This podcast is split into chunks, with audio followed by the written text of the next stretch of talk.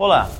O Banco Central anunciou que vai apresentar uma proposta para acabar com o rotativo do cartão de crédito. O Minuto B3 mostra quais propostas estão em discussão.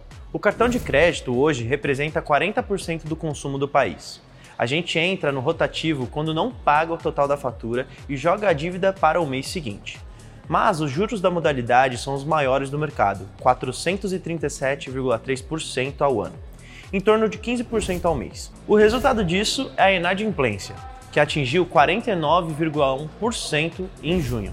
Banco Central, governo, varejo e instituições financeiras discutem uma saída para essas situações.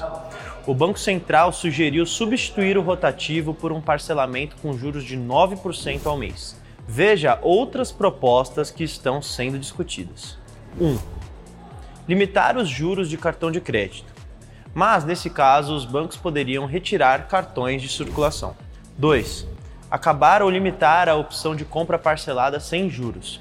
A ideia é criticada por associações de varejistas, pois pode limitar as suas vendas. A Federação Brasileira de Bancos disse que é preciso dividir os riscos entre os elos de cadeia. O Instituto Brasileiro de Executivos de Varejo e Mercado de Consumo disse que o varejo depende do parcelamento sem juros para sustentar as suas vendas.